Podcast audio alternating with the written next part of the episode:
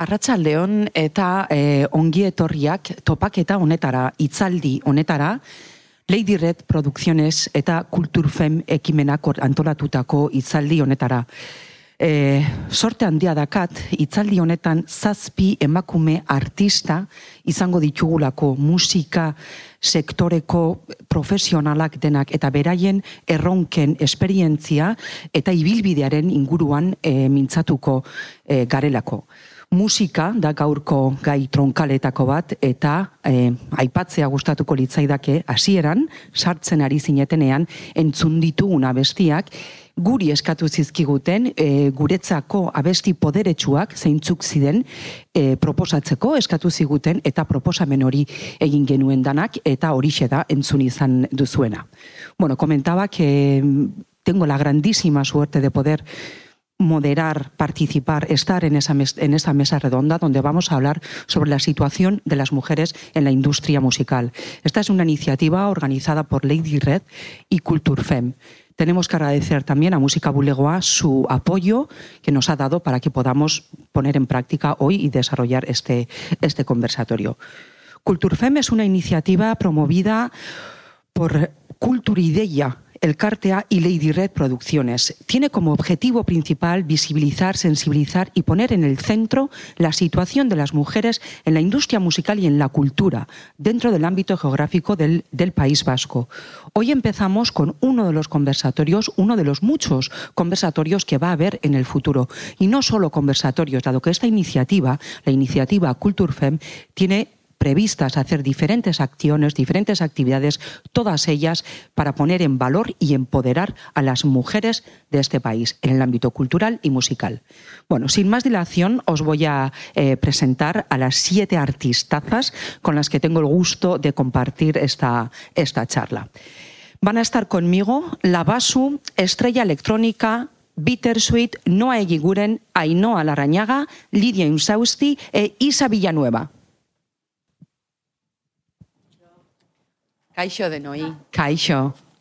E xeri, sentaros como mejor os parezca, dos, dos y dos, tenemos sitio, bien.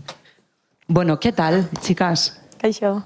¿Ondo? Muy bien. Ondo. Sí. Ondo. Todo mujeres, ¿no? Es como que hay una muy buena energía. Se nota, se nota. Se nota. Bueno, eh, comentaba al principio que esta es una de las, eh, de las muchas eh, iniciativas que Culturfem va a poner en práctica. Esta es la primera, hoy damos inicio con este conversatorio. Para mí es un lujazo estar aquí rodeada de todas vosotras, mujeres empoderadas del ámbito cultural, musical. y bueno, y me siento pues muy afortunada, la verdad, de poder compartir este, este rato con vosotras. Antes de, empezar, bueno, muchas de vosotras eh, tenéis una, trayectoria ya muy potente, pero me gustaría que os definierais, os presentarais en dos minutitos, en el idioma que queráis, tanto en euskera como en castellano, ¿vale? Eh, Noa, así Mercedes, venga. bueno, ba, ni noa gure naiz, eh, eta, bueno, naiz noa de Heldrinkerseko eh, abeslaria, eta, bueno, ba, ez dakit, ba, nire burua deskribatzeko, bueno, ni betian e, nahi izan ba, blueseko, edo blues talde bat izatea, eta, bueno, ba, duela gutxi bete dut nire ametsa, duela 6 urte, eta bide hortan nabil. Osondo, Lidia, esan. Hola, soy Lidia, Lidia Insausti, eh, y yo estoy actualmente en el proyecto Arima Soul, y bueno, pues yo también siempre había querido hacer un proyecto con trayectoria lo más larga posible de soul. Ya había tenido alguno que otro, pero ahora mismo me centro en este y hacemos música soul propia en, en, euskera. Ese es el concepto. Y bueno, pues también toco otros palos, pero ahora estoy centrada en eso. Y pues bueno, me describo como una vieja joven un poco marciana, básicamente. Estoy muy contenta con eso. Muy bien.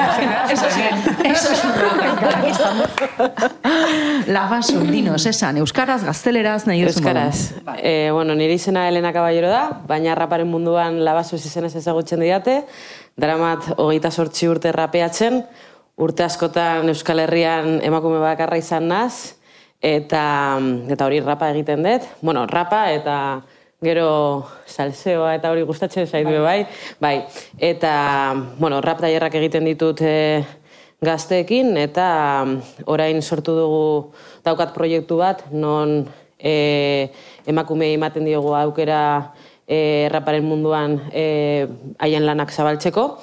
e, jaialdi bat egiten dut Bilbon, aurten egin dugu sortxigarren edizioa, eta, eta hori, salseo guztietan hor Oso ondo, behar den bezala, oso ondo, eskerrik asko. Bai. Estrella Electrónica, dinos. Hola, bueno, buenas tardes. Lo primero, yo soy Ola Charrese, acá Estrella Electrónica, y soy gestora cultural. Eh, llevo un par de años dentro de la gestión cultural, programación en distintos espacios y en varios proyectos. Y bueno, además de, de tener esta faceta, también eh, giro discos a vinilo. Qué interesante. Ainhoa Larrañaga, esa iguzu. Pues yo sé muchas cosas, ya no sé ni cómo definirme. Eh, soy cantante y actriz, Hernani Arranaiz, eta, bueno, e, urte askotan ibili naiz eh, aktore munduan lanean, y empecé mi proyecto musical más tarde, en torno a 2016. Egin un álbum bat euskeraz, de Eskuminak, que tenía un toque de jazz en su momento. Eta gero gaur egun nahi naiz prestatzen album bat, nahi etena nastu audiovisual askorekin, eta jolastu e, zine mundua daukadan faktore hori, ba, e, album berriarekin. Bai, biak uztartu, ez? Bai, Ea, hori da. Oso ondo. Fusionatu. Isa Villanueva, cuéntanos, por favor. Pues yo vengo de prestado aquí, como dicen. No. ¿Por qué? Eh, recién llegada de Barcelona, vivo allí a caballo entre Los Ángeles y Barcelona desde hace unos años, pero soy de Pamplona. Eh, y hace como tres años, eh, bueno, nacimos en pandemia como eh, una empresa de desarrollo creativo y management creativo. El branding artístico que aquí, digamos, está empezando a calar ahora, pero es una, una visión un poco más, más integral del, del desarrollo y del management, de, una, una visión distinta, ¿no? Eh, y nada, tenemos una empresa que ayudamos sobre todo a proyectos emergentes, a, a empezar a caminar, estén en el nivel en el que estén. Y lo he vinculado toda la vida, lo he compaginado con la investigación académica. Llevo muchos años, 15 años, con el doctorado, postdocs y demás en Estados Unidos, sobre industria musical, sobre todo. Qué interesante. Muchísimas gracias. Bittersweet, dinos. Bueno, pues a mí me pasa como, como a ella, me cuesta mucho definirme porque yo me considero igual, creo que la única palabra que así me, me define y no me limita es artista, porque yo hago arte con todo lo que puedo. Mm, me dedico al mundo del arte en las uñas, eh, normalmente, y luego también tengo como, como segundo trabajo, y luego hablaremos del por qué es mi segundo trabajo, eh, como cantante. Eso es cantante, compositora, escribo, canto desde hace más de 11 años y me gusta mucho. Es una cosa que no quiero dejar nunca, aunque me vaya mejor o peor en ese campo, eh, siempre va a estar ahí. Al final es una terapia, entonces. Por eso, por eso digo que me considero artista y no solo cantante o no solo tal. Muy bien, mira, has dado justo en, en uno de los puntos en los que vamos a hablar, eh, bueno, un poquito más adelante. Me gustaría empezar eh, este debate dando dos porcentajes que os atañen a todas o os pueden eh, a- salpicar o, sí, afectar a todas. Son porcentajes eh, de la comunidad autónoma vasca de un estudio del gobierno vasco, eso sí, es del 2019. La ocupación cultural de las mujeres en la comunidad autónoma vasca es del 46,5%. Bien, aparentemente. Aparentemente. Aparentemente. Es- Y más en el ámbito musical, más particular, el promedio de pertenencia de músicas, autoras y compositoras a asociaciones y entidades de gestión está entre el 20 y el 22%. Yo os doy los datos, que son los del 2019, y empezamos una ronda de ¿os sentís reflejadas con esto? Eh, bueno, eh, antes hemos estado hablando también de, muchas cosas. Si nos sentimos reflejadas, claro, decimos, ¿qué eh, ¿estamos incluidas en este 20-22%? Que estamos músicas, promotoras, todas metidas en ese 22%, eh, es poco. Es poco. Vale. O sea, ¿te parece? Bueno, evidentemente los datos hay que actualizarlos, no hay, he intentado Da buscar, igual, no hay. los auto- ah, aunque no. sería ese porcentaje. ¿Sabes ¿Cuál sería la pregunta? Yo te digo O sea, sería la ¿os sentís representadas con esta minoría? ¿Pero ese porcentaje es de todo el año o es de marzo y de noviembre solamente? No, son, o quiero eh, no, es un porcentaje, no, es un Porque es que porcentaje es- de, eh, por ejemplo, eh, las fuentes son la SGAE, AIE, asociaciones de músicas del País Vasco y de músicos. Claro. O sea, es un porcentaje donde eh, una autora como tú o cualquiera de Sí, vosotras, eh, tú tienes que ser de la SGAE o de X, ¿no? Sí, si quieres. Entonces, sí. son porcentajes que se mantienen. en el tiempo. O sea, y, y muestran, eh, bueno, el trabajo que se ha hecho. Entonces, ¿os veis reflejadas con esto? Pues Sí. desgraciadamente sí, ¿no? Claro, O sea, quiero decir, es- es- todas es que creo que estamos de acuerdo en que es un porcentaje muy bajo, pero bueno, que sí nos representa por lo menos a las que estamos aquí hoy. Igual, no sé, pero, pero sí, es, es una pena que sea tan bajo. Isa, tú que igual eh, lo, lo puedes ver desde fuera. O sea, yo tengo como tres cosas que decir. Una de ellas es que el País Vasco está muy bien en comparación con los datos nacionales. El dato nacional es el 16, el de, dato de 2019. eh, y, y estamos por encima. Eso es, eso es un indicador de un, soci- de un índice sociocultural medio alto, lo cual está muy bien, de Madrid para abajo es Y otra historia. Eh, lo cual pues es una buena, ¿no? una buena cosa. Por otro lado, creo que son datos eh, técnicos que yo como gestora cultural, y quizás eh, a ti también te ha pasado, a mí me, me me- yo me he encontrado en la tesitura de tener que falsear forzadamente. Sí, sí. En una, he tenido la, la oportunidad de, de desarrollar un proyecto, de pedir una ayuda a proyecto realizado y de repente decirme, vale, si quieres esta ayuda, cuya subvención es eh, de 70.000 euros, pues tú tienes que cumplir paridad. Entonces ponerte a buscar con el equipo como una loca a, a ver si cumplo la paridad. ¿no? Es, o sea, es que es un, es un sistema tan perverso, pero al mismo tiempo es el único sistema que se nos ha ocurrido para intentar mejorar datos de verdad y, y forzar de alguna manera que, que, que haya una contratación, que haya un, un fomento de mujeres ¿no? en este sentido, en, en- en- en- en puestos cualificados, porque ese sería otro debate. Entonces, bueno, eh, yo creo que es, es un dato bajo, pero afortunadamente creo que es tendencia a la alza y eso es lo único positivo, ¿no? Pero creo que, es- que no son reales, obviamente. Comentabas, eh, no quería eh, abrumaros con todos estos porcentajes porque creo que hay que reflexionarlos y tal, pero os mandaré después del el- el estudio y hablando eh, ya de lo que has mencionado, los puestos de dirección y los puestos técnicos, es eh, vergonzoso y preocupante ver eh, el porcentaje ínfimo que ocupamos las mujeres Sí, sí. en ese aspecto. Os mandaré el, el estudio para que lo veáis. Bueno, y si cualquiera quiere tenerlo, está de libre acceso en la página del Gobierno Vasco, euskadi.eus, un, eh, una chostena, un, un informe del 2019. Bueno, vamos a cambiar. Hemos empezado así un poco negativo. venga, por favor, son datos. Vamos a darles un poco Dale. de vida. Bueno, cambios. Cambios ha habido en los últimos años. Yo creo que eso es evidente, ¿no? que ha habido ciertos cambios. Eh, ha habido un cambio de paradigma respecto a las eh, políticas culturales, me gustaría decir no, no, o sea, no estoy diciendo que no quede por mejorar, ¿eh? queda todo por hacer, pero sí ha habido un cambio de paradigma, sí ha habido un cambio de sensibilidad, de crear una conciencia, tanto en el ámbito privado como en el ámbito público. Entonces yo creo que eso es de agradecer. No sé si de agradecer o al menos de decir, bueno, bien, bien.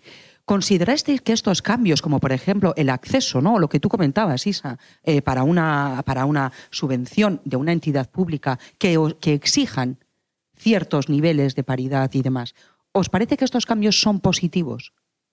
Isa, contéstame, por favor, y luego voy dando la palabra. A mí me parece que o sea, lo, lo positivo será llegar a un momento en el que no tengamos que establecer ninguna medida de control para que haya igualdad, ¿no? Pero si un requisito obligatorio obliga un poco a cambiar la mentalidad y a que nos acostumbremos a, buscar ese porcentaje de representación en cada uno de los equipos de trabajo, creo que es positivo. Creo que eso eh, generacionalmente tendremos que esperar 20 años para, para ver un cambio real, ¿no? pero, pero quizás mi, mi postura es que es positivo, ¿no? poco a poco. ¿Bittersweet? ¿O, o cómo quieres que te llame? No sé Da si es tu nombre artístico. Bittersweet, Berta, como quieras. Pero bueno, aquí eres artista, así que... Yo soy artista siempre, Eh, o sí, sea, que, aquí aunque me llame mi madre Berta, que quieres para comer? Es lo mismo, o sea que... Dime, Como dime, tú quieras. dime. Eh, nada, opino un poco como ella, ¿no? Que está bien que se esfuerce un poquito, pero yo creo que, ir un po- creo que hay que ir un poco más a la base y un poco más a, a- a por qué no hay mujeres ahí representadas. Eh, ¿Es porque no hay una cuota mínima de tal? No, yo creo que es que les falta, a las mujeres les falta un poco de, valentía, porque hemos estado muy cohibidas durante mucho tiempo, de apoyos. Muchas veces también hay muchas mujeres que quieren hacer algo, pero luego le dicen, no, mira, búscate un curro de verdad, ¿sabes? Que es la mítica. Igual si eres un tío, apuestan más por ti o dicen, coño, mm, ¿qué, qué narices le echa este tío, ¿sabes? Pero cuando es una mujer es como que siempre se pone como un poco más en duda, ¿no? Eh, no sé, yo creo que habría, yo soy partidaria de ir un poco más a las bases y un poco más, pues eso, a nivel animar a las mujeres pues con, pues, con iniciativas en las que se incluya mujeres, con eh, eh, talleres, lo, lo, que hace Basu, lo que hacen pues eso, al final otras mujeres. También nosotras nos arropamos mucho y nos sentimos como mucho más cómodas y mucho más libres entre mujeres, porque es lo que, lo que hay después de tantos años de opresión. Entonces, creo que igual, pues eso, que, que Olach diga un día, voy a hacer un, taller de, DJ o un taller de rap. Eso motiva a otras mujeres que digan, vale, pues igual si lo igual si lo con un hombre me da más apuro porque me va a decir, no, mira, cielo, esto se pone así, esto se pone así, y es como, tío, eh, no soy tu cielo, ¿sabes? O sea, al final nos vemos como en unas situaciones un poco, mm, pues eso, cohibidas. Yo creo que hace falta romper con eso. no ¿azure usted?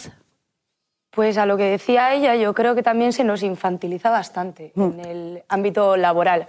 Eh, sobre todo en las producciones en general, los técnicos y tal, al final esa gente curra porque curra de boca en boca, es decir, va de producción en producción y se recomiendan entre ellos, entonces hacen una especie de hermandad. Una red. Entre ellos porque funciona así, no hay alguien de arriba que, que, te dice a ver quién es el técnico de luz y el técnico de sonido, no. El técnico de luz tiene a un amiguito que es el técnico de sonido. Entonces se crea una hermandad de colegas, hermanos, que llevan curando muchos años eh, eh, durante la industria, muchos años. Eh, padres, primos, muchos vienen de, ya familias hechas de producciones audiovisuales, etc. Y luego cuando llega la chica es como, la chica mona, la chica guapa, la chica que yo quiero que empiece a romper ese techo de cristal, ¿no? Y como que encima les da una sensación de guays, de, de, acepto la diversidad en el trabajo, ¿sabes? Y de cambio el contrato del curro porque ahora como las políticas han cambiado y tienen que ser más LGTBI, más aceptables, más feministas, pues queda muy guay por parte de las empresas porque inevitablemente el feminismo está de moda hoy en día y muchas empresas lo usan para limpiar caras. Entonces, hay empresas que sí creo que lo están haciendo desde la sinceridad y desde la inteligencia del propio trabajador, pero sin embargo por todas las leyes que se están haciendo hoy en día, sí creo que muchas personas se ven forzadas a hacerlo y el trato hacia las mujeres en ese tipo de puestos pues es bastante infantilizado. Sí, ahí estoy totalmente de acuerdo contigo porque yo por mi trabajo eh, analizo cada subvención que sale aquí en el gobierno vasco. En su momento nos pedían consejo, gracias, gracias, eh, eh, sigo agradecida. A día de hoy también nos siguen pidiendo consejo igual un poquito por detrás y dices, bueno, es que esto, o sea, esto, esto, esto y esto. Es un mm. poco a lo que tú te referías, Ainhoa. Claro. Claro, eso es. Y que no digo que sea algo generalizado, que suele ocurrir en ciertos aspectos y que yo sí he sentido que en algunos sitios sí me han valorado desde la inteligencia. No quiero ahora decir que cada técnico que veamos sea primo hermano de nadie pero que, que, suele pasar bastante. Sí quería denunciar. Hola, ¿tú cómo, cómo, lo ves como gestora cultural? Yo quería puntualizar varias cosas. Eh, dentro de la cultura lo que veo es que hay una carencia a nivel general, no solo en tema de artistas, sino también en eh, personas que se dedican a la producción, técnicos de técnicas de sonido, técnicas de iluminación, eh, en todos los ámbitos. Mm. Entonces, por un lado, este es un problema que hay a nivel de sociedad dentro del sistema, eh, estábamos hablando de que bueno, ahora está de moda el tema de apoyar eh, a las mujeres. Las instituciones están invirtiendo un montón de dinero para que distintas entidades, eh, asociaciones, personas que se dediquen a la cultura, bueno, pues puedan acceder a estas subvenciones, que me parece, me parece genial, pero creo que, y voy a insistir en la importancia de que entre nosotras nos apoyemos y de la importancia de generar una comunidad real. Entonces, que no existe, o sea, sí existen grupos en los cuales eh, hay apoyo entre las mujeres, pero creo que es súper necesario, y ahí necesitamos el apoyo eh, a nivel institucional, para generar este, este movimiento, esta, esta, comunidad. ¿Cómo? Pues eh, realizando este tipo de charlas. ¿Cómo? Realizando talleres, lo que hablábamos antes, Berta, viniendo en el, en el viaje, en el coche. Entonces, pues bueno, esto es lo que quería puntualizar. Y luego también quería comentar eh, la responsabilidad de cada individuo de trabajar esta parte, o sea, de, de apoyar a otras mujeres para que crezcamos y se genere esta comunidad. O sea, hay querer, no vernos como eh, una competencia, ni como, o sea, fuera parte de lo que, de- del propio sistema en sí. O sea, es, creo que es un trabajo también personal de cada individuo. Estoy totalmente de acuerdo. Sí, yo creo que todas estamos de acuerdo, ¿no? Por esta zona. Eh, Basu, zerbait esateko, Elena, esan. Ni O si no- dauzko bilaka gauza. Venga.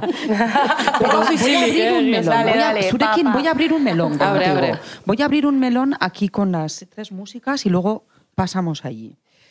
Eh, no voy a dar muchos datos porque os- no os quiero aburrir, pero hablando de este cambio de paradigma, ¿no? que hemos dicho que, que- que, bueno, que, que es perceptible, que queda mucho por mejorar, pero existe.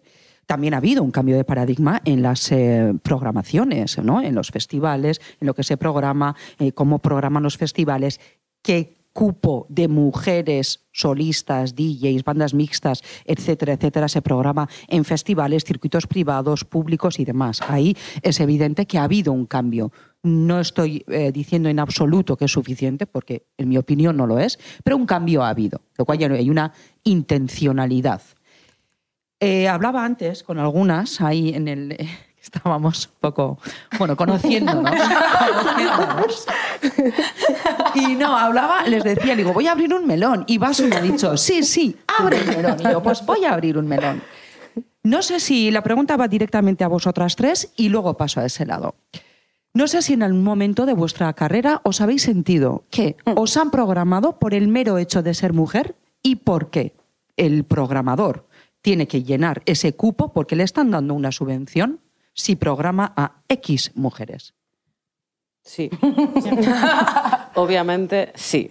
Eh, a mí, en mi caso, personalmente, me ha pasado muchísimas veces. Incluso me han pasado que me ha llamado gente sin saber lo que hacía. O sea, ni siquiera sabían que hacía Madre rap. mía, madre mía. Y, oye, es que necesitamos una mujer. Así, ¿eh? Directamente. ¿Y te han dicho que por lo menos la sinceridad está bien. Bueno, ¿sabes? sí, se agradece. Sí, sí, claro. Oye, es que necesitamos eh, una mujer y como no hay, pues te ha tocado. No, no te lo Qué digo en serio. fuerte. Y no me ha Yo- pasado ni una, ni dos, ni tres veces. ¿eh? Me ha pasado muchas veces. Y es como, pero si no sabes ni lo que hago, o sea... No, ya, pero es que necesitamos una mujer porque en el cartel este de raperos es que nos hace falta una mujer para quedar bien. ¡Wow! Sí. Bueno, eh, la sinceridad es un grado, ¿eh? hay que, eso, eso hay que dárselo ah, y hay que reconocerlo, pero y también me por, el- y, y por ser mujer y por el idioma. Porque tampoco Ah, hay mujeres haciendo rap en euskera. Entonces sí. es como, ah, pero es que necesitamos que... Ya, pero entonces, ¿qué queréis? ¿Sabes? Una persona que haga, o un artista que realmente hace música y habla en euskera. ¿no? Y a ti como artista, ¿cómo te hace sentir eso? Claro, porque a mí que me, que me llamen para un sitio para hacer mi trabajo porque soy mujer, digo, no, perdóname, es que yo tengo una trayectoria, eh, tengo un know-how, llevo mm, toda la vida trabajando, pues es que... Es que Miriam, yo creo que antes igual no me lo tomaba más a- al terreno personal, ahora mismo me da exactamente igual. O sea, he aprendido a que me da igual. O sea, sé perfecta. No, es verdad. A mí me ha costado, siendo mujer, me ha costado muchos años ser una persona libre en el escenario, que a día de hoy lo soy. Eh, por miles de cosas, ¿no? Que supongo que todas las que estamos aquí me vais a entender perfectamente, ¿no? Entonces, ahora, a día de hoy, me da exactamente igual. O sea, yo organizo mis proyectos, tengo mi festival de mujeres donde nosotras sí hemos conseguido tener una familia muy guay, ¿sabes? Y apoyarnos entre todas. Eh, me da igual lo que pase ahí fuera. Pero sí que es verdad que entiendo que a una persona que llega al mundo de la música le pasa directamente esto según ha empezado y le hundes en la miseria. Claro, Entonces, eh, creo que, que no todo vale. Para mí en la música, en el mundo eh, que, en el que vivimos nosotras, no todo vale. Y hemos llegado a un punto que mm, vivimos muy rápido, hay mucha información, ¿sabes? Se consume todo súper rápido. Yo ahora saco una canción, dentro de dos semanas es una canción vieja, ¿sabes? Y creo que también tenemos mucha culpa nosotras de las artistas de que pase eso, ¿no? Porque al final estamos jugando al juego que juega todo el mundo, eh, ni tenemos eh, ni la cabeza, ni el dinero, ni todo para seguir ese ritmo de trabajo todo el rato, ¿no? Entonces creo que, que ahí llega un punto, yo en mi, en mi caso personal, que digo, hasta aquí, sé perfectamente quién soy, sé lo que hago, ¿sabes? Y sé qué sitios sí, qué sitios no, a quién puedes decir, bueno, hasta aquí. eh, creo que si nosotras no tomamos decisiones y sabemos dónde tenemos que estar y tal, nos comen, nos comen totalmente. Y yo en mi mundo, por lo menos, que es totalmente de hombres, o sea, yo he estado muchísimos años siendo la única mujer en Euskal Herria haciendo rap y me las he comido todas. ¿Sabes? Yo ahora llegan más chavales y digo, joder, a mí me habría encantado, ¿no? Tener una, una yo, ¿sabes? Que me diría tú esto, no sé qué. No la he tenido, ¿no? Entonces, eh, creo que el trabajo que hemos hecho, pues las más mayores o la que tal, también ha servido de algo y las cosas están cambiando. Que antes estabais diciendo, ¿han cambiado? ¿Han cambiado? Sí, muy poco. O sea, queda muchísimo trabajo que hacer y creo que han cambiado porque las mujeres nos hemos puesto a trabajar para cambiarlo, no porque ellos hayan cambiado. Es lo que yo pienso. Bai, eskerrik asko, muy interesante. Bai, no, lasa, yo. Ainhoa Eta Lidia, ¿os ha pasado esto a vosotras? ¿Os habéis sentido así? Bueno, yo, por ejemplo, creo que no como a Basu, o sea, no lo he sentido igual de forma tan evidente, pero sí que creo que es interesante lo que ha dicho antes también Ainhoa, que ahora estamos en un punto que, bueno, ahora y desde hace un tiempo, ¿no? que, que el feminismo y la imagen de la mujer ha llegado a un punto de moda o de tendencia incluso a la hora de programar eventos, hacer actividades. Y, y en relación a cómo ha empezado también todo el melón y varias frutas que creo que se van a abrir. hay más, hay más. Tenemos Eh, Macedonia, cesta. hoy hay Pues claro, hay- frutal. El, el jamón ya nos lo hemos comido. hay, hay mucho contexto ahí como en el trasfondo, ¿no? Y creo que también tiene mucha relación con, aparte de la presencia de la mujer y cómo se, se nos visibiliza en función del momento y de las estrategias, pues también normalizar un poco la profesión de, de músicas y de artistas, ¿no? Porque hay una, una frase que es como que se repite mucho, que seguro que bueno, nos, ha, tocado más de una, que es, ¡ah, qué guay que cantas! ¿Pero a qué te dedicas? Ahí vamos ¿no? a O sea, llegar luego también. Es como, Mucho ¿hasta qué melón. punto te- se te considera como, como una trabajadora, como una músico, como un artista? ¿no? Creo que eso choca mucho también con, con otra serie de, de temas. Por ejemplo, también pienso que en relación con eso, un artista que está muy de moda o que es mainstream tiene muchos privilegios de golpe a veces. Pero la música proletaria, que, que está, por ejemplo, yo me considero una cantante o música proletaria. ¿Por qué? Pues porque llevo pues, 10 años, pero aunque he hecho muchas cosas, todavía no he llegado a ese pico. Y parece que en ese proletario, proletariado pues no tienes tampoco el mismo trato ni de las instituciones, ni de los que programan, ni tampoco como tu figura. Entonces creo que hay como una mezcla de muchos factores que nos afectan pues bueno, por todos lados, ¿no?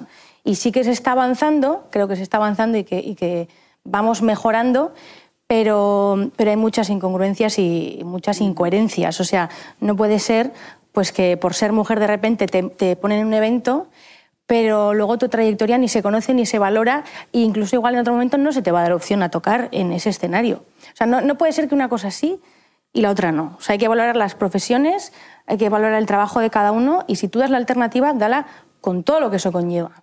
Creo que eso también Claro. es como un mix de todo.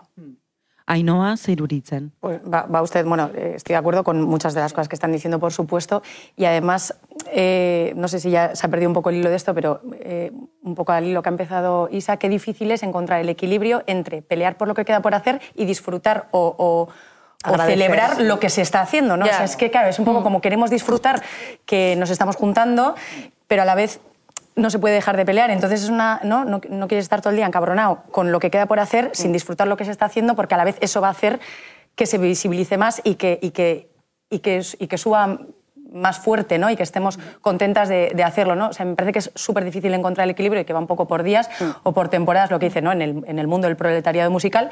Y también tenemos que celebrar las que, las que llegan.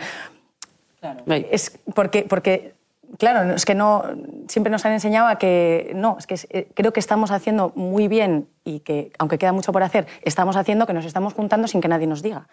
También. Claro. Y nos estamos juntando, nos estamos conociendo, estamos colaborando entre nosotras, intentando hacer buenos productos, eh, eh, eh, eh, productos musicales que merezcan la pena con, con gente que vamos conociendo, conociendo por el camino que lo está haciendo muy bien. Entonces, yo siempre intento ser positiva en ese sentido de, jo, queda mucho por hacer y a la vez quiero celebrar lo, lo que se está haciendo para, para hacerlo con, con energía y con, y con alegría. Es un... Sí, no perder, no perder, la, no perder la visión. Hoy me comí un arcoíris y así No, vamos. no, no, pero no perder la visión, claro, Claro, claro. evidentemente. Eso es. Eh, habéis mencionado, eh, creo que todas, eh, de alguna manera, eh, que hay que crear una comunidad de, de mujeres, que sería interesante, necesario crear una comunidad de mujeres del ámbito cultural, musical, artístico, llamémoslo X. ¿no? Precisamente de estas propuestas se habla en este famoso estudio que hizo Ainara Legardón, y ella hace una batería de, de propuestas de cara al empoderamiento, mm, agrupación, visibilidad, etcétera, de las mujeres. Eh, una, os voy a mencionar unas pocas y me vais dando vuestra opinión, pero bueno, es un poco lo que hemos comentado. Ella resalta y recalca lo importante es que tener, de tener una guía de referentes femeninas.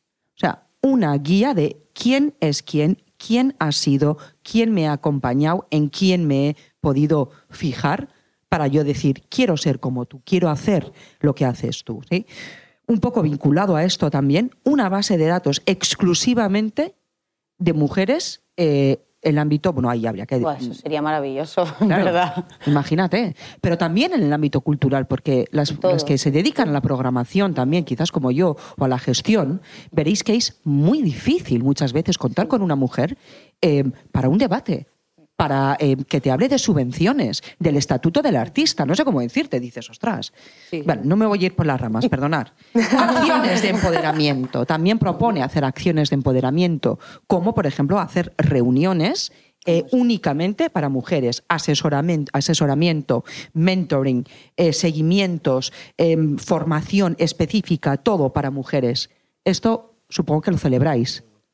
Yo creo que necesitamos una Ainara Legardón en nuestra vida todo el mundo. O sea, Una hay- punto. no, es verdad. O sea, sí. Sí. que es verdad que yo, por ejemplo, yo en, en lo mío, nosotros sí que en su momento hicimos una, un- una red eh, de mujeres en el mundo del hip hop. De hecho, eh, creo que ahora hay como 2.700 mujeres alrededor de todo el mundo y fue un trabajo del copón. Pero cuando nosotros cuando empezamos a... Yo soy responsable del proyecto Esquina Femenina y cuando empezamos eh, lo que nos pasaba es que, que al principio éramos muy pocas ¿no? y sabías que alguien tal, pero las que rapeaban tampoco tenían vídeos, tampoco tenían trabajos, tampoco se podían sacar.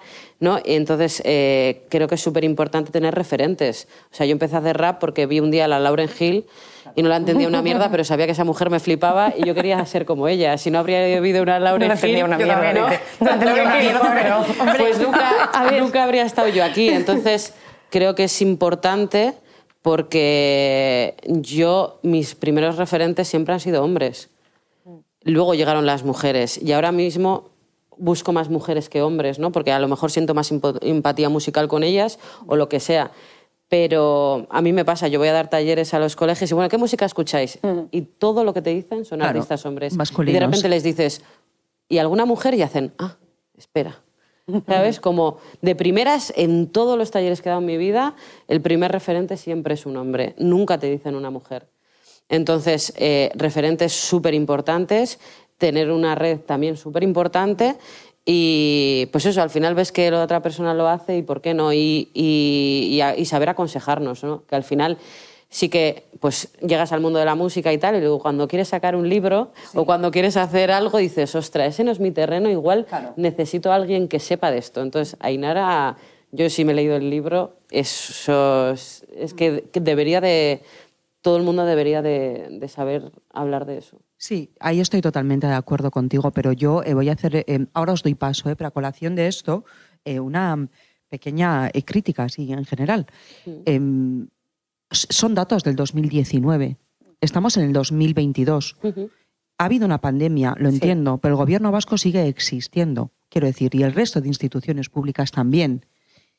Em, me parece que estos datos deberían estar actualizados en año natural, enero, diciembre, zasca. Ya, sí. No les interesa. Sí, porque además la pandemia ya pasó. O sea, Claro, no, es no que ya es que no 2020 podemos vivir todavía, de lo- ¿no? la que pandemia todo- toda la vida, ¿no? No nos Eso puede es. Lo quedar ahí están como... estirando un poco como un chicle, ¿no? Claro, entonces eso sí eh, nos llama eh, poderosamente la atención y bueno, yo eh, sí tengo una situación privilegiada en ese aspecto y yo esto se, mm, lo he trasladado al Departamento de Cultura, de decir, oye, señores, eh, ¿esto qué pasa? ¿Que lo hemos hecho una vez y ya está? No. Sí, ya Perdona. queda- ya ha quedado bien. Ya, no, ya has quedado bien, pero la vida cambia. La Ya. vida cambia. Y además es Y que muy es- rápido. claro, muy rápido. eso es que, que al final no les interesa tampoco, ¿no? O sea, tienen otras mil millones de cosas que, en que invertir su tiempo que en, en ayudar a, a- a las mujeres que, que están haciendo música, ¿no? A mí me da, me da esa sensación. Si no actualizan los datos, si no hacen más trabajos, porque realmente otras cosas... Es como si tú siempre contratas a los mismos artistas. Está muy guay porque tu pueblo se va a llenar de gente, eso trae dinero, pero si no das... Aukeraz badiozu ematen sortzaile eta emakumeei, hor geratzen gea. Bai, por esa zona, em, ¿cómo veis el tema de las propuestas que hemos comentado? Del... Pues un poco lo que decía Sí. Basu, yo también eh, opino lo mismo, yo creo que todo lo que está ahí escrito está perfectamente eh, escrito y yo eh, recalco de nuevo el rollo de mm, la- las mm, pues, becas musicales o por parte de las entidades, para, mm, pero que sean por y para mujeres, o sea, pues que, que sean las artistas mujeres propias que, con las que trasladan sus conocimientos a otras mujeres que no saben, no tienen referentes, no tienen unos platos, un micro, un, no tienen un equipo. O sea, nos- todas, yo creo que todas las que estamos aquí más o menos ya nos hemos construido nuestro equipito, nuestro sitio donde poder descargar. Es súper importante tener un espacio donde tú te sientas segura y puedas eh, expresar, porque al final la música sale de aquí y tienes que sacar todo lo que, lo que es tuyo realmente. Entonces tienes que estar en un espacio seguro y con gente con la que tú te sientas segura, apoyada y motivada. Y Isa, enseñada. sí. Isa, igual, igual. dinos, o sea, sí. Yo lo único que podría aportar es que, que hay países, afortunadamente, que están haciendo las cosas de una manera un poco más avanzada en este sentido y, y te fijas, y no necesariamente tienen que ser los anglosajones, ¿no? que siempre nos fijamos ¿no? en la referencia, ¿no? justo hablando de referencias, pero eh, realmente hay países que están avanzadísimos en, en- en una red, en crear un tejido abierto, público y accesible, que no tienes que tener tres másters para entender una subvención. ¿no? Esa es otra. Sí, a mí me Eh, pasa eso, no me entero. No me entero que dices, jo, es que esto y, y- y que hacen realmente favorecen, ¿no? Lo que potencian, porque hay muchas veces que las medidas o las ayudas es como, sí, bueno, para mujeres, ¿no? Da igual, para quien sea, pero son disuasorias, ¿no? es, es como, mira, están hechas para que no te presentes. Totalmente. Entonces, eh, yo creo que en eso no, no- creo que tenemos muchísimo que aprender.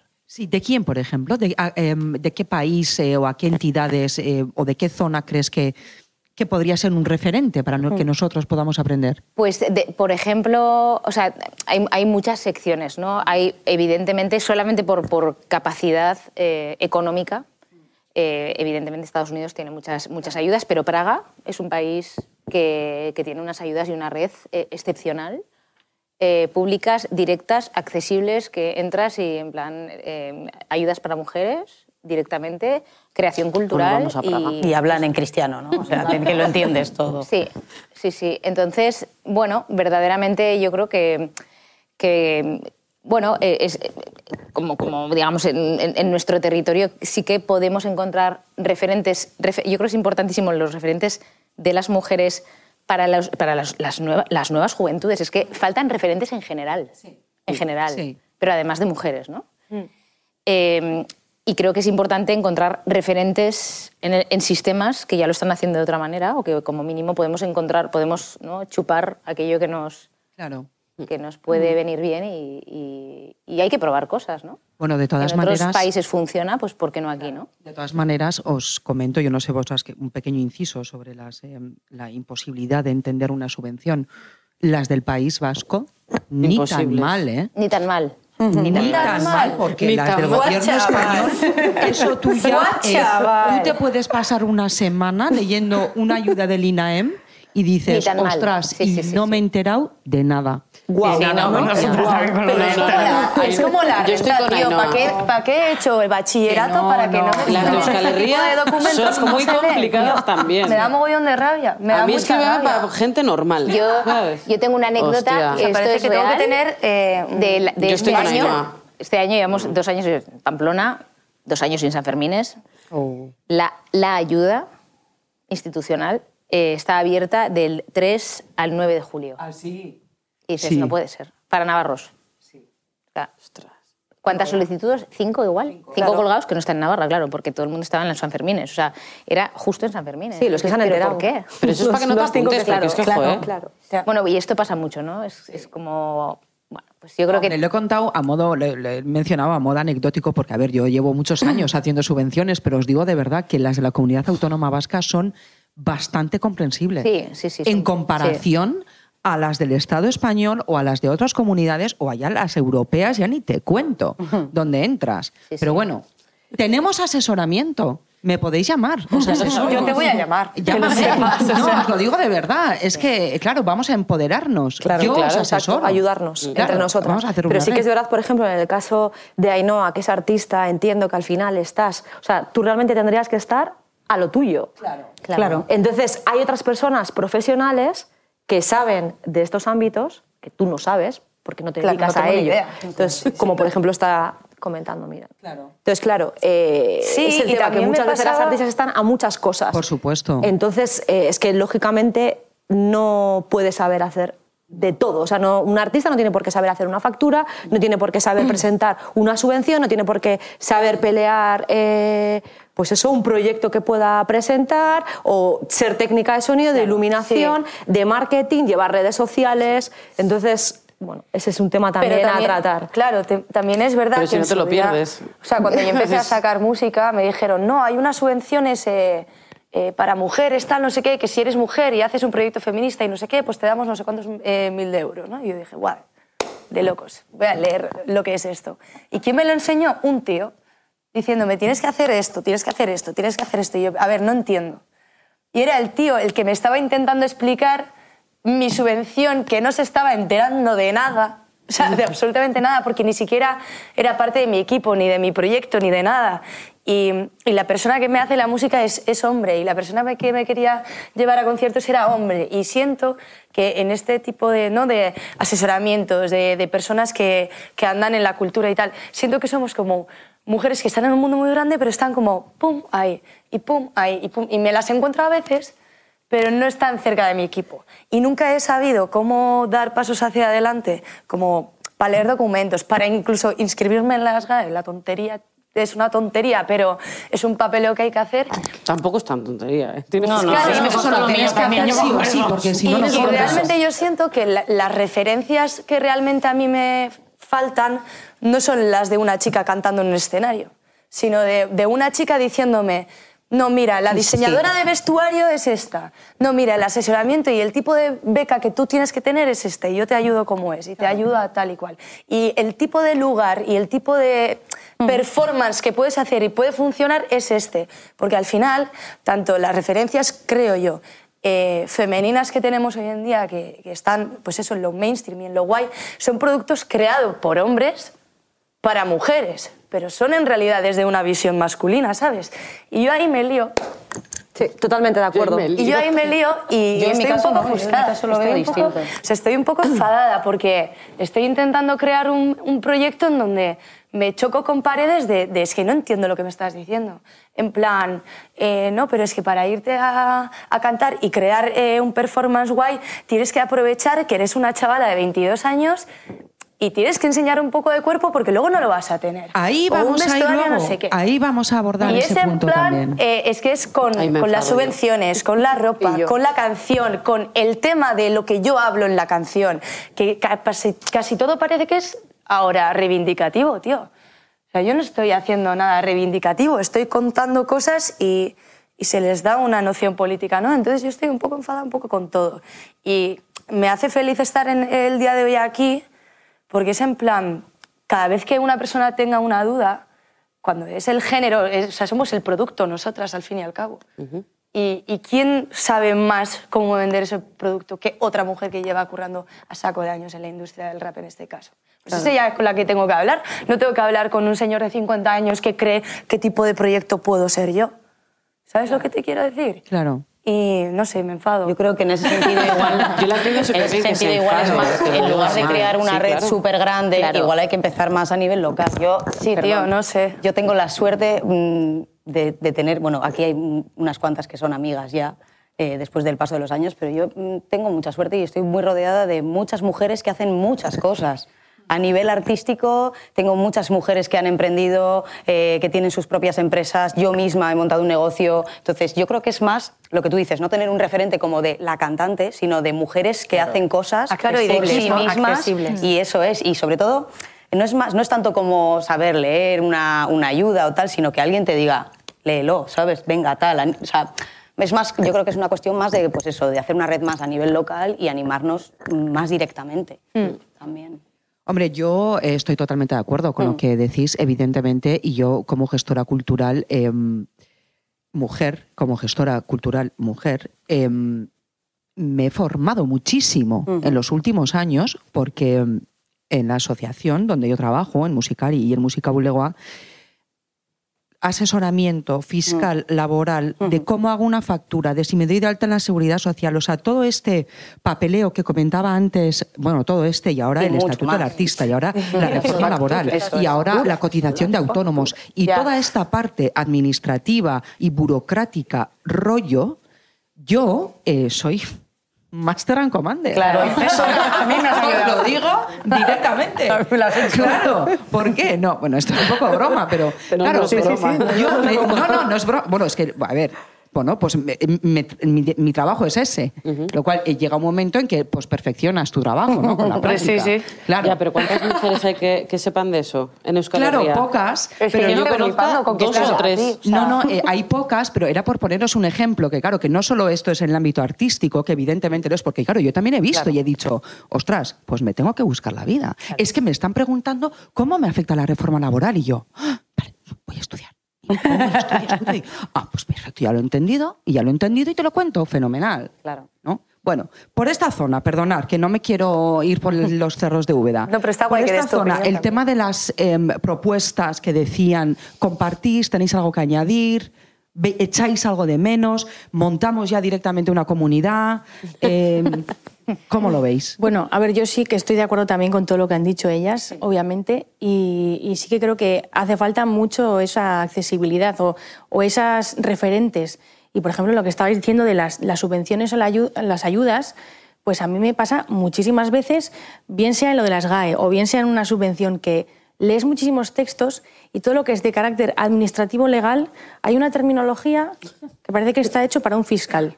Tal cual. O sea, ¿yo por qué tengo que entender esas expresiones? Porque es como un argot de tu carrera que has puesto no ahí nada. palabras, pero tú no te enteras. Es como lo de las nóminas y tal, que luego lo vas viendo, pero, pero hay muchas cosas que parece que se da por sentado que tú ya las tienes que saber, pero nadie te está explicando eso. O, o incluso hay veces que según a qué administración contactas o llamas, te dan alguna pauta, pero, pero no siento que haya como esa persona en el otro lado que coge el teléfono y te dice, mira, me has preguntado esto y esto, tienes que hacer así y así. Es como muy superficial, pinceladas muy pequeñas y entonces, pues ya no solamente en, en las asociaciones musicales, sino en general en, en la infraestructura de, pues yo qué sé, de locales, de salas que te contratan. Creo que tiene que haber un trato mucho más profesional que sea de tú a tú, Sí. pero profesional en toda la información que te están aportando, no que tú te imagines qué va a pasar ese día de ese concierto. Va más allá. Sí. Y yo también ahí he visto situaciones eh, vergonzosas en la que pues, tú decías, ¿no? El me programa el de una sala y el de la sala o técnicos de ayuntamientos públicos no saber cómo tienen que proceder a la hora de contratar a una persona. Y yo, eh, bueno, por favor.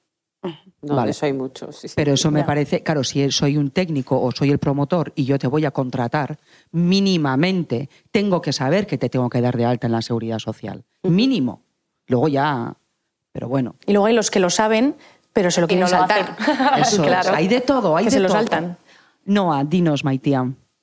Eh, bueno, aparte que es que eso, estamos, estamos hablando de, de muchas cosas y estoy totalmente de acuerdo. Es verdad que, eh, que creo que antes lo ha dicho, lo ha dicho Basu, que claro, que tampoco te quieres perder esa parte, ¿no? Queremos, eh, yo claro que quiero eh, nutrirme de, de las personas que lo saben y a la vez quiero aprender. Entonces yo creo que eh, hay, hay personas, yo me siento ahí como Berta, que eh, sí siento que tengo un montón de mujeres a mi alrededor que valen un huevo y que me enseñan un montón y que entonces igual eh, mi labor es compartir esa suerte con otras personas que igual sienten que no la tienen. Oye, pues yo conozco a Perica de los Palotes, que es que hace súper bien esto tal, y ella me dice, pues Entonces, yo sí que creo que en ese sentido, una comunidad más accesible, que nos conozcamos, esto es súper importante porque es que yo mañana igual te pego un toque y te digo, Berta, aquella persona que me hablaste tal y cual, joder, la que me hablaste tú, Esa es una base de datos mm, en Es- movimiento. eso es, eso es una base de darle datos vidilla activa, a, a la sí. oportunidad en este momento que tenemos de conocernos Y así de se crean sinergias. cosas. Claro. Claro, yo te ayudo, tú Es me ayudas. Aprovechar eh, que este es el momento, no dentro de 10 años acordarnos que había, porque referentes, es verdad que cada una tenemos un ámbito. Hay ámbitos donde ha habido menos mujeres, por ejemplo, como, como en el tuyo, como en el, o en el tuyo, o en el tuyo. Pero yo, por ejemplo, pues lo que, lo que ha dicho Ainhoa, cantantes referentes de mi género musical, ha habido muchas. Claro.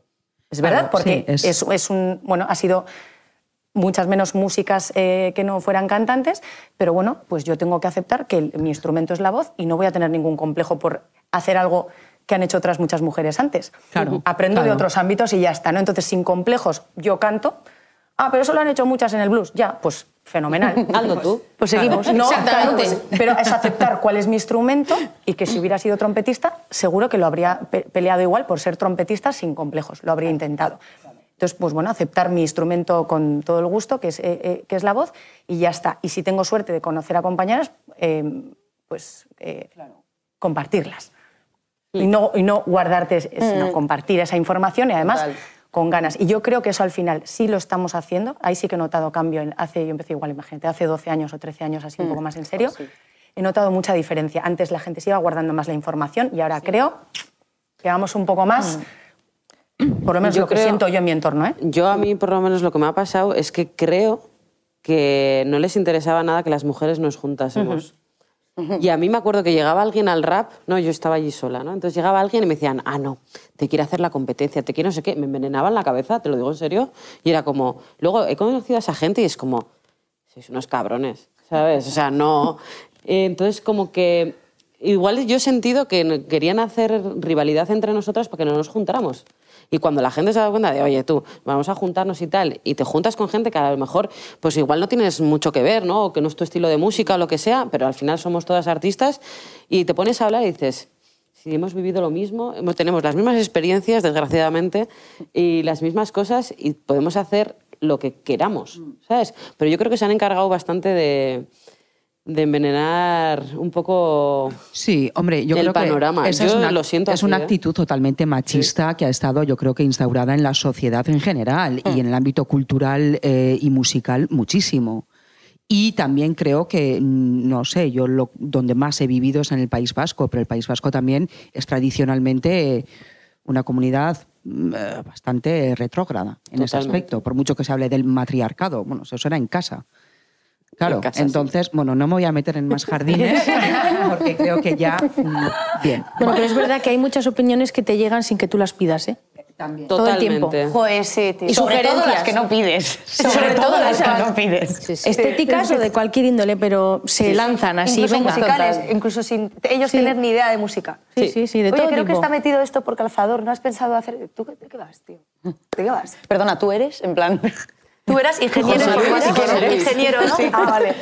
Ingeniero. Bueno, vamos a abordar eh, otro melón que va un poco eh, con cositas que habéis eh, mencionado a lo largo de, de- de la charla de hoy. Vamos a hablar sobre la censura y autocensura. Os voy a poner, os voy a dar cuatro, cinco, seis preguntas, así como mm, de golpe, y me vais contestando, ¿vale? Bueno, evidentemente todas con más o menos trayectoria, digo menos, aunque es muy prolífica la de Nerea, porque claro, por lo joven que eres, principalmente. No, oye, Ainhoa. Ainhoa, Ainhoa, Ainhoa. Vale, es casi no, y si no hay ninguna. Nerea, no. Ainhoa, claro, digo más que nada por lo joven que eres. Sí, o sea, yo Claro. umi mi, mi falta de experiencia. o sea. No, no, pero bueno. Eh, pero aquí la mayoría, pues bueno, ya tenemos, yo particularmente, otra edad, mayores. No, pero bueno, todas somos personas, todas sois artistas Sí. eh, con una eh, capacidad artística y una trayectoria prolífica, intensa, con experiencias, como estamos viendo ahora, ¿no? Y yo os voy a lanzar directamente la pregunta. Em, siempre ha existido la censura y la autocensura. Yo creo que a día de hoy sigue existiendo. Primera pregunta. ¿Habéis tenido situaciones laborales en las que os habéis sentido censuradas o vosotras os habéis autocensurado por la presión que habéis sentido en ese entorno? quiera. Ese y sí. Sobre todo en, en las cadenas públicas de televisión lo he notado mucho. ¿Ah, sí? Sí, o sea, yo, estaba, yo hacía una serie musical antes. Sí. Y, y bueno, digamos que el cuerpo femenino es sexual si tú decides que sea sexual. ¿es? O sea, es decir, ahora se lleva mucho la delgadez total en el cine para que depende de qué tipo de ropa te pongan, pues sea erótico o no. Entonces, yo noté en unos musicales que todos salíamos en la piscina, todas estaban en bikini y mi personaje no tenía bikini. Y pregunté por qué. Y claro, yo siempre he tenido como esta, esta zona de aquí que no es para nada ofensiva para nadie. O sea, considero que soy una persona que entra en, en lo delgado, ¿no? Eh, de un cuerpo femenino. Pero me metieron a la piscina vestida de ropa y salgo en el musical con ropa.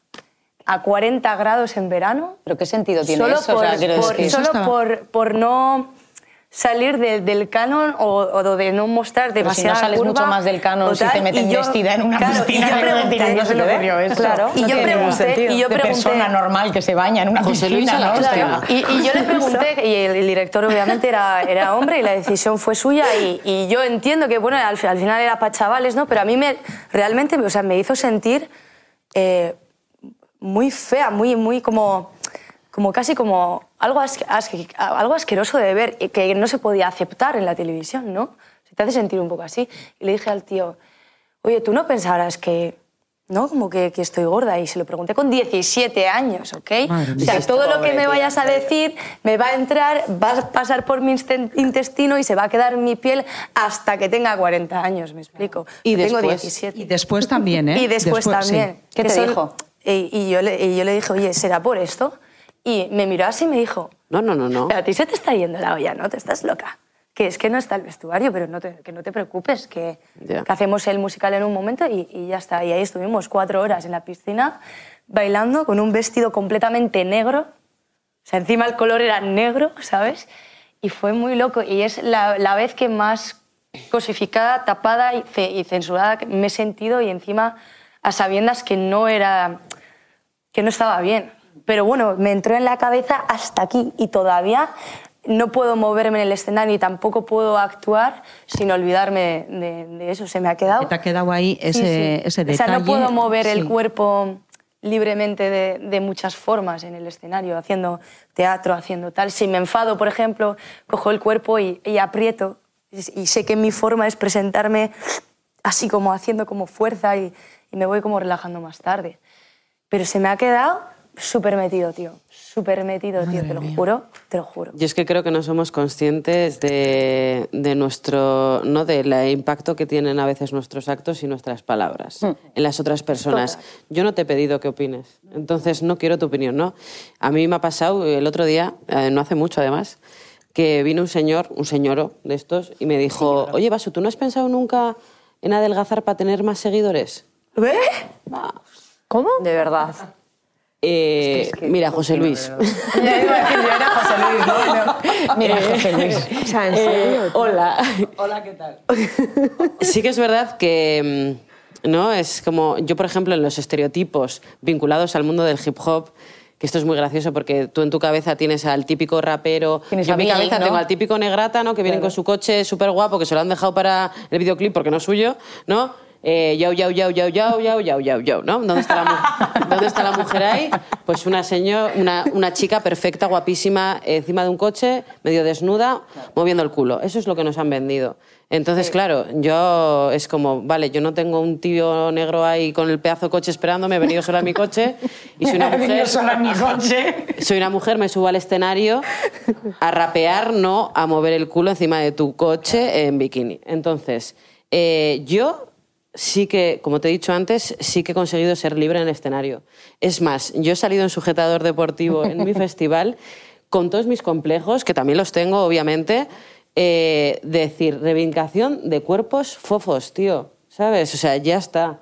Porque a todos los hombres que hay en mi grupo nadie les dice nada pero yo tengo que estar perfecta, tengo que ser... Que no, que hago rap, ¿sabes? Que yo he aprendido a rapear en la calle y yo quiero ser libre, tener mi cabeza súper libre, sacando toda esta mierda y, contar, y contándola. No quiero gustarte a ti, no quiero tener seguidores, ¿sabes? No tengo por qué. Respeto a la gente que le encanta, ¿sabes?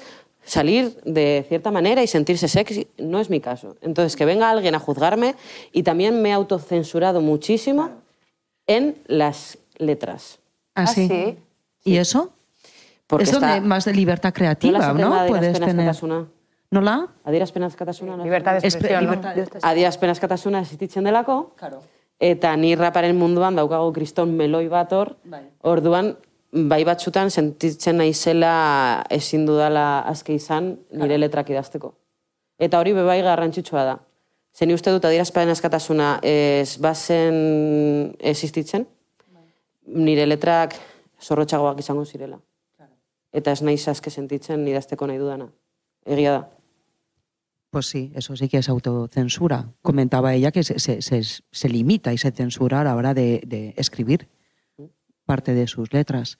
Por esa zona, chicas, Isa, Berta, ¿cómo lo veis? Yo mm, solo me he sentido autocensurada, y digo autocensurada porque realmente yo me autogestiono desde hace muchos años, entonces mm, siento que no siento esa presión por parte de nadie, ni a nivel de letras, ni a- pero sí en el escenario.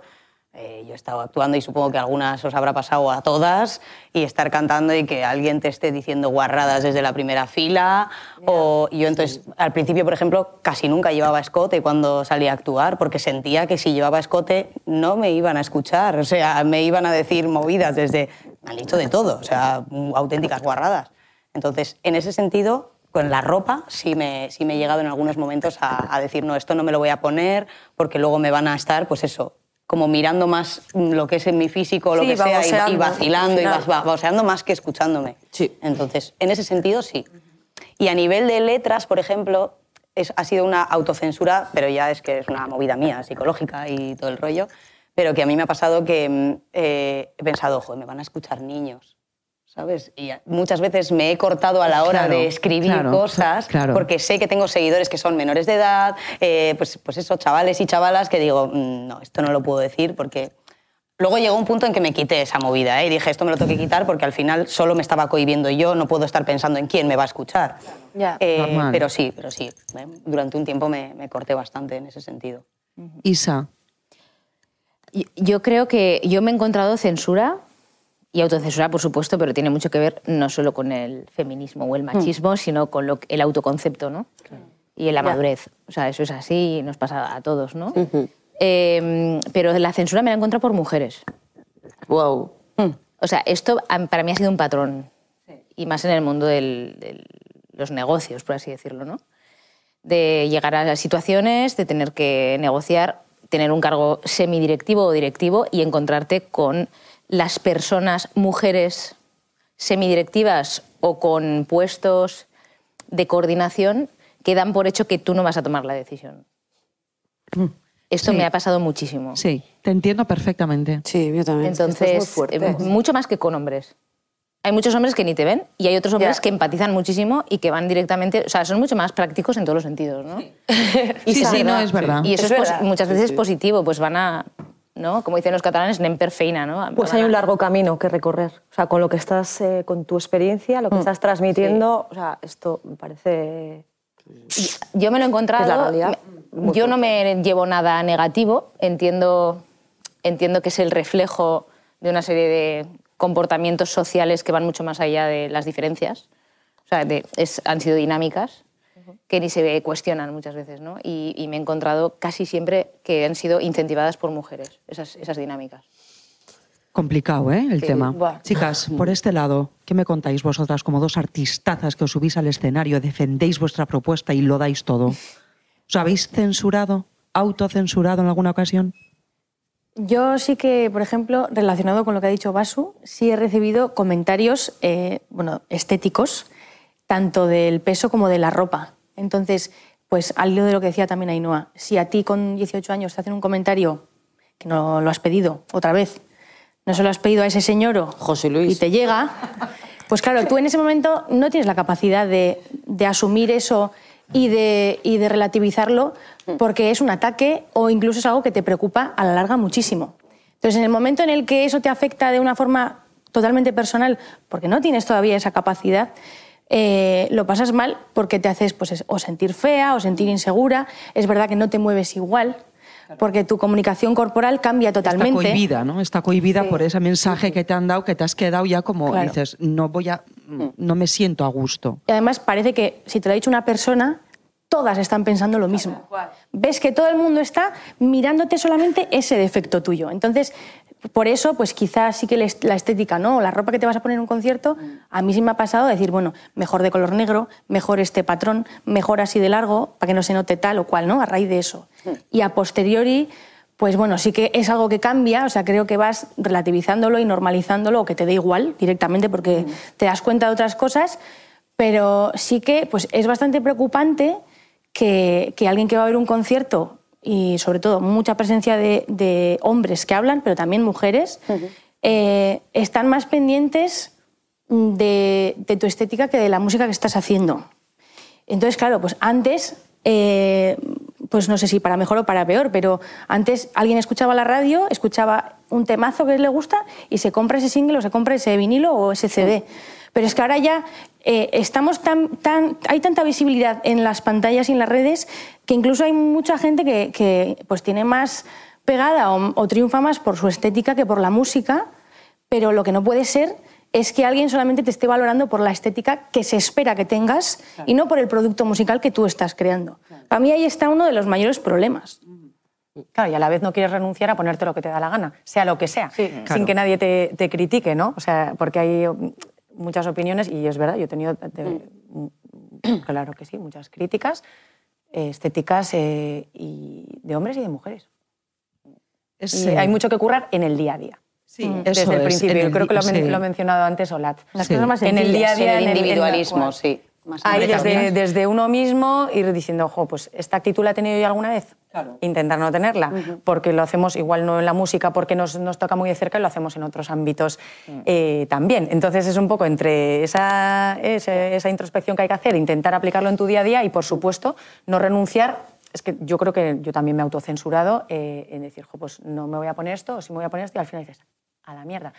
Y Me voy en chándal. Es que no nos me damos cuenta. es que nos no, tenemos si que no reprogramar. me apetece, no. Es que nos tenemos que reprogramar. O sea, es que hasta estos Sí, niveles construir no somos conscientes, pero es que está ahí. O sea, eh, eh, es que somos súper machistas.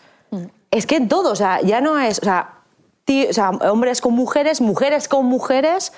Pero vamos a ver, o sea, si estamos viendo que esto, o sea, estas situaciones no son aceptables, tenemos que hacer algo. O sea, pero el trabajo empieza en uno mismo, Mm. en una misma. O sea, los tenemos que reprogramar. Pero claro, es un trabajo Sí, sí. de todos los días. Sí, o sea, de cada es detalle muy pequeño, ¿eh? claro. porque a veces hay, hay cosas que se nos escapan a todos. El que, el que lleva la chapa morada también Hombre, se no, le no, escapa todos, lo hacemos todos todo, los porque días. inevitablemente Todos. estamos teniendo un arranque y hay que pillar más fuerza en ese arranque, pero tenemos que admitir también que estamos en, una, en un arranque. Y creo que también juzgamos muy fácil al que es machista y es no sé qué. Pero creo que tenemos que aceptar que estamos todos aprendiendo y reinsertar a la persona que ha hecho ese fallo y no anularlo Mm. del todo o no anularte a ti o a tu colega. Creo Pero es que yo creo que llevamos muchos años de arranque, ¿eh? Y ya es que llega un punto que es como ya, ¿sabes? Ya hemos arrancado hace miles de años, ¿sabes?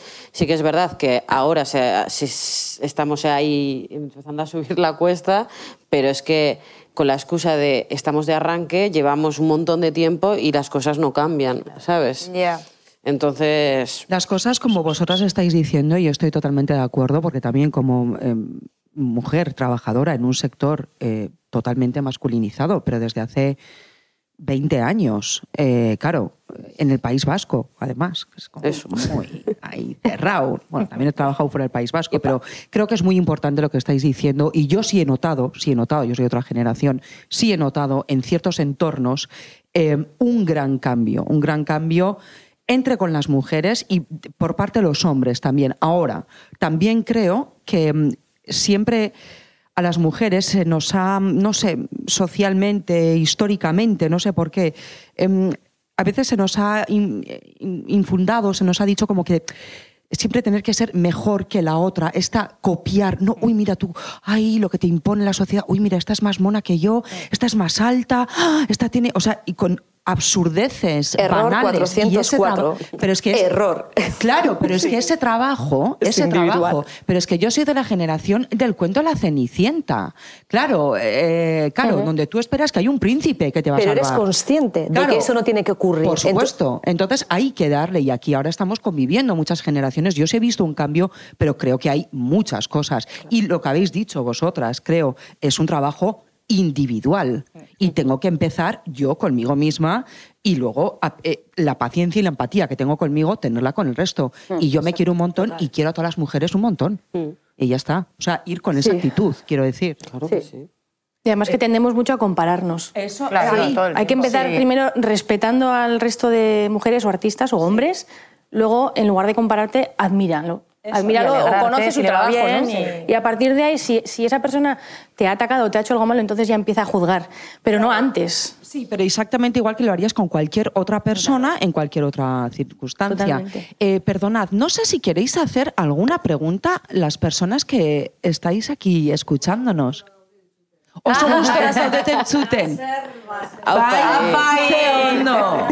Hai que hemen etxeko saloian bezala berdinetan, Bai. eh? Gerturatu da zarete pizka bat, be bai, nik ez dut ikusten eserrez, baina bueno. Vale, eh? Em, Bai, bai, etxean bezala. Vale, va. Azkeneko, em, Manu, perdona, no sé mm, cómo vamos de tiempo. Podemos abordar la- el último melón y ya eh, terminamos formal para la hora. Bueno, voy a abordar uno. eh, Os he dicho, os he adelantado que esto era como una Macedonia, ¿no? Un montón de melones, prácticamente. Bien. ¿Se puede vivir de la música, del arte? Qué bonita pregunta, ¿no? Datos, os voy a dar unos pocos datos. Datos. Datos, datos. Me encantan los datos. Y las hojas. Sí, sí, sí. bueno, fuera bromas. Eh, la Unión de Músicos y Músicas ha desarrollado una, una encuesta, un informe sobre la situación profesional y laboral de las músicas y músicos en España. Esto es del 2022. El informe lo ha hecho una abogada, Eva Moraga. Muy bien, muy bien. Sí, abogada Eva Moraga. sí. Eh, os voy a dar datos sobre el pluriempleo, es decir, eh, históricamente ya estamos aquí. O sea, no hace falta, ya hemos subido el porcentaje. Bueno, es evidente que una de las, eh, uno de los eh, males endémicos, ¿no? por decirlo así, que tiene la música y el ser artista es eh, el- la, la compatibilidad con otros trabajos, o sea, el pluriempleo, porque bueno, es muy difícil creo yo, y admiro muchísimo a todos y todas las artistas que se empeñan y se arriesgan y viven, viven de su trabajo artístico. Eso, chapó, me parece, chapó, admirable. Desgraciadamente, como hay personas que tienen la manía de comer. De también, comer y de ducharse y esas pues cosas, bueno, ¿no? y de abrir melones para comer. Mira, os comento. El Eso te pasa por comer. 62% de las personas que, eh, que, que contestaron a esta encuesta, unas alrededor de 60, eh, perdón, 60, 600, el 62% tiene dos empleos o más. ¿Sí? Em, en las mujeres el porcentaje es mayor, o sea, el 72% de las mujeres que contestaron tienen dos empleos o más.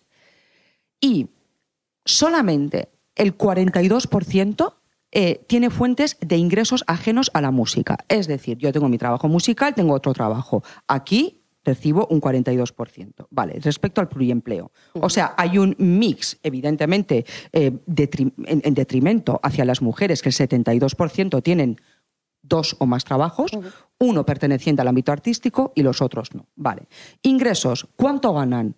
¿Con qué porcentajes? Vale. Para el 51%, solamente el 25% de sus ingresos provienen del ámbito artístico. O sea, eso yo creo que ya lo dicen todo. Y el 76% de las personas que contestaron no llegan al, eh, o son, los ingresos son iguales o, su- o inferiores al salario mínimo interprofesional. El 76%. Eso me parece muy preocupante. Cuando el salario mínimo interprofesional está entre los, yo creo que 12.000, 13.000 euros brutos al año. Una mierda. Esto lo, lo veis. O sea, estos porcentajes de pluriempleo, de tengo, soy música y además hago esto, y mi principal fuente de ingresos no es mi trabajo artístico, sino el otro. Y yo creo que al final las, todas las que estamos aquí también tenemos algún tipo de trabajo que nos permite dedicarnos también a... Sí, que porque es que no es dinero para- fácil, o sea, todas hemos estado currando en tiendas de 45 horas a la semana y haciendo música el domingo por la tarde cuando estás descansando, entonces, y eso no se puede tampoco, entonces también es complicado eso, aparte de lo que tú dices, ¿no? De, bueno, ya vivir de la música como tal, de tu proyecto personal, eh, como frontwoman de una banda, hostia, se puede, pero hay muy pocos que lo logran porque es muy complicado. Pero, pero mm, ya encontrar un trabajo que además puedas compaginar con eso también es muy complicado. Sí. Y parece que es fácil, pero no es fácil, no es nada fácil. Supongo que todas lo habéis vivido. Isa, ¿tú cómo lo ves? Como más agente quizás, ¿no? O sea, yo creo que el problema aquí de fondo la la- para las mujeres es más mierda todavía, ¿vale? Es así. Pero el problema de fondo es el valor que la sociedad española en general le da a la cultura. Entonces, es un poco eh, la medicina o, o- o el plato del que comemos. eh, entonces, pues es, es una pena, porque no volvemos un poco a lo mismo. ¿no? Es, es, eh, el, el- el- el talento aquí en este país no se paga, eh, se valora relativamente, es decir, hay muchísima inquietud cultural y musical, especialmente musical. Somos un país musical, lo llevamos en, la- en las venas, pero no se puede vivir de la música. Es la realidad. ¿no? Eh, entonces, bueno, yo creo que es un problema más, más eh, educativo que otra cosa. Sí, mira, yo a esa, mm, al hilo de eso, una pequeña mención, porque yo estoy totalmente de acuerdo contigo con que en este país no se valora eh, la cultura. y yo cuando empecé en este mundo y en el ámbito más de la administración, de trámites y tal, digo, y dije, ¿los convenios de los músicos? No hay. No hay. No, los artistas no tienen todo. un convenio, ni los músicos. O sea, un fontanero tiene un convenio, Mm. Un técnico de tal, de sala, tiene un convenio. Bueno, según a el nivel artístico no sé A si nivel hay algún artístico, convenio. no hay A ni- nada. O sea, nada, ni Bueno. arte- artes plásticas y eso... mm, Pero no hay, no hay Estamos un- en toreros, ¿eh? Eso que no se en Entonces, a mí eso me llamó poderosamente la atención ya hace muchos años cuando yo empecé a, a formarme en este tipo de, de- de facetas y dije, pero si estas personas, ¿yo qué les voy a asesorar? ¿Cuánto pido por un bolo? Pues pide lo que tú consideres. Pues lo que quieras. No hay un mínimo ni un máximo, ¿no? Entonces, era un poco Sí. a raíz de eso. Estaría bien que hubiera un mínimo. eh, Claro. Como mínimo, un mínimo. Porque Ya, al sí, final sí. no la, Ni hay la- un la gente no le da el valor y el valor del arte es muy relativo porque es Claro. para los ojos del- o para los oídos que lo escuchan. Entonces, Ya, tendría que haber totalmente. Nerea esan. Ahí no, no, no, es que Nerea, barkatu. Barkatuko yazu, es la segunda no te vez preocupes, yo te también soy muy mala en los te nombres. voy a llamar Nerea, ¿vale? Pues me gusta A partir de ahora.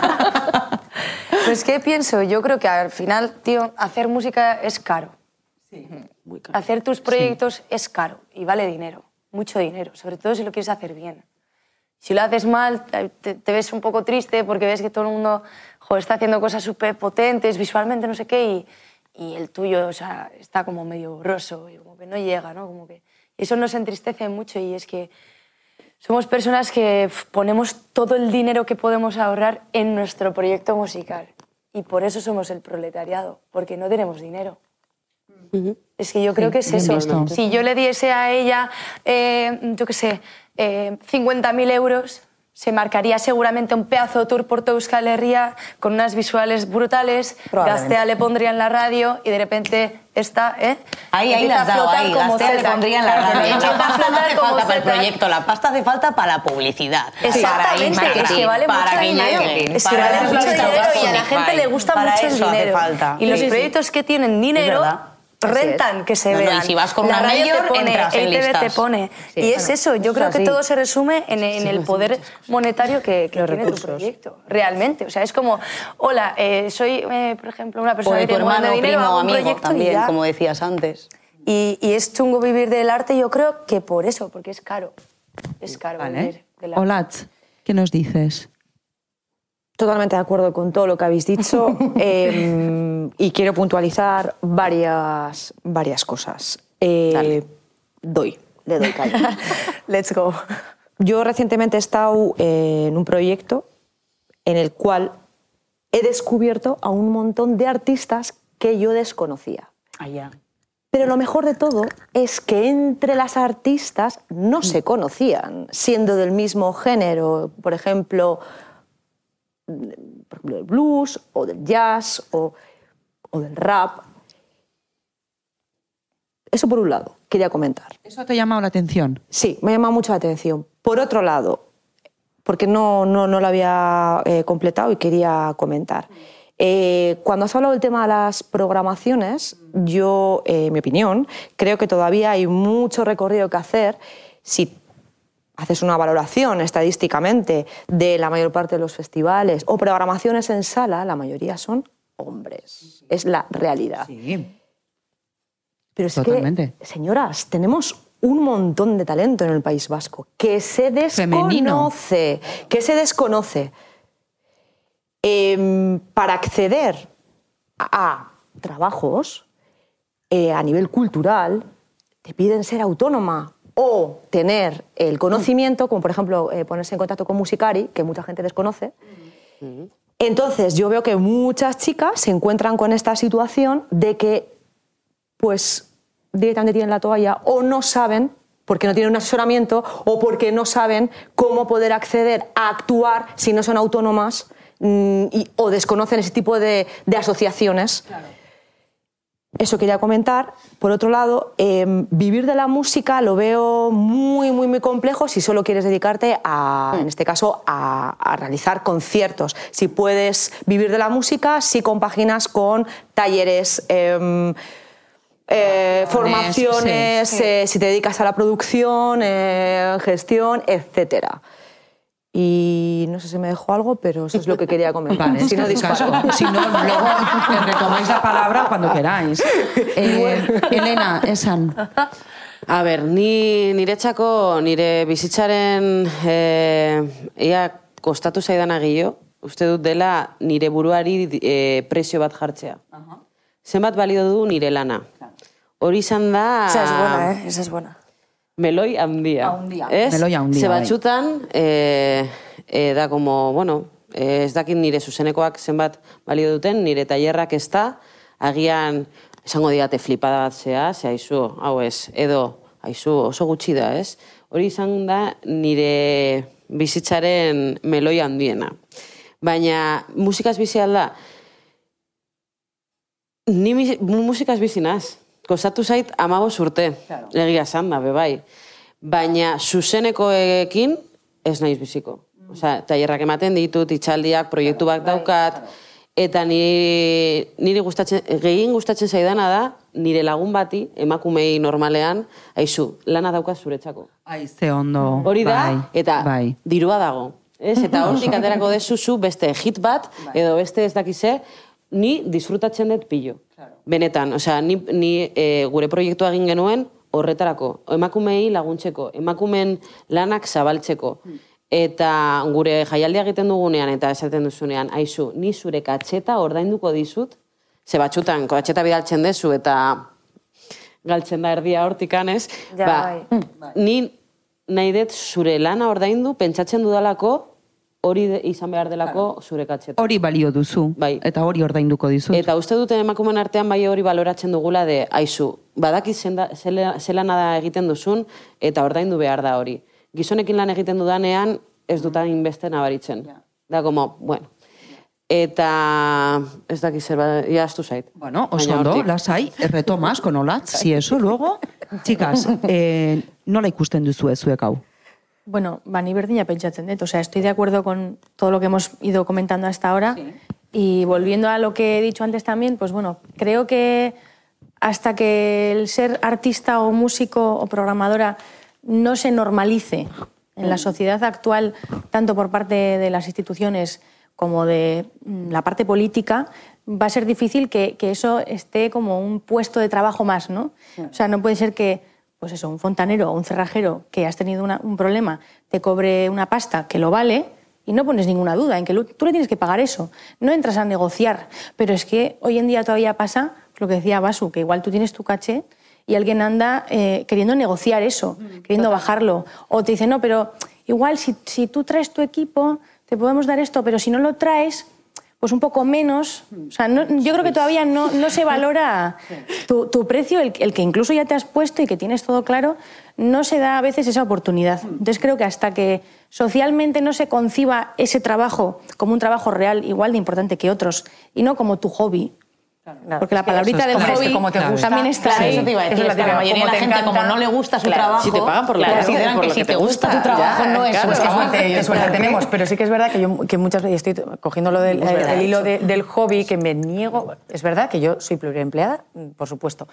Eh, y, y mi otra actividad no tiene nada que ver con la música, pero intento llamarla actividad secundaria, pero es que me niego a llamarlo hobby porque hago Claro. todos los esfuerzos del mundo y, y- y- y ahorro, y yo también invierto todo lo que puedo en, en el proyecto musical, etcétera, para que tenga buena calidad, con lo cual me niego, aunque no sea mi actividad principal y lo que me da de, de comer, me niego a llamarlo hobby porque intento profesionalizarlo y, y- y- y peleas por las altas y tal, y, por, y por, bueno, pues si hay que subir el caché para que el, el alta mm, mm, Sí, sí. cunda, pues, pues, pues venga. Entonces no me da la gana de que nos digan es que es tu hobby la música y como te encanta, entonces tienes que bajarlo más. No.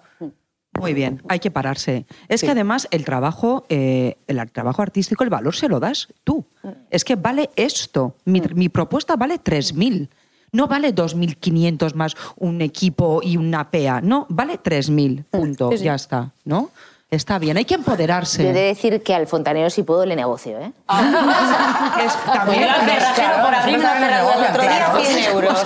100 euros por una cerradura. Y hay una frase muy Quiero grande decirte, que con, es- el- con una botella, con una botella de Coca-Cola y 100 Ay, euros. ama. Sí, sí. Hay una frase muy grande que es, a mí no me pagan por quien soy, sino por, lo, que, sé. Eso es verdad.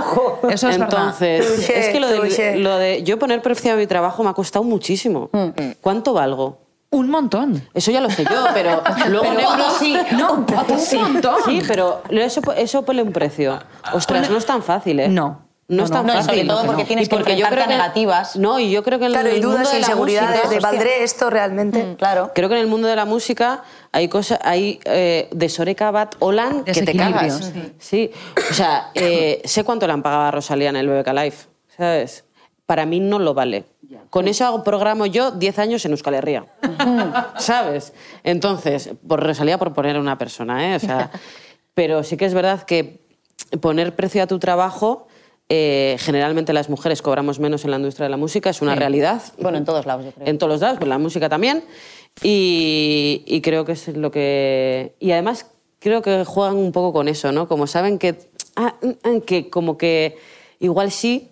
Es la te leche, puede- porque te pagan menos, ¿no? contigo. pero exigen más. Y es como, no, Porque yo ella tiene que esto, bailar, tío. tiene que cantar, tiene que ir monísima, Y ven guapa, tiene ¿eh? que no Si no sé qué, guapa. tiene que entrar dentro de un canon de belleza que nosotros.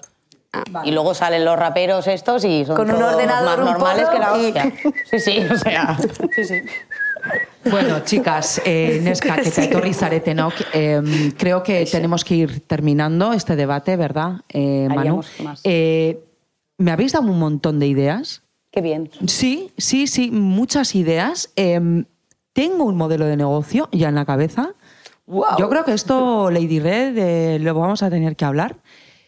Y tengo Tan, propuestas. tan, No, no, no, no, de verdad, porque em, me ha- he aprendido mucho y, y me ha gustado mucho estar aquí. Creo que em, sois mujeres, somos mujeres empoderadas, profesionales, que nos respetamos y nos eh, respaldamos entre ellas y creo que este es el ejemplo que hay que predicar a la sociedad, a las nuevas generaciones y bueno, no me quiero poner en plan así un poco que parece esto una misa ya que estoy terminando. Amén, hermana. Pero bueno, eso es. Amén.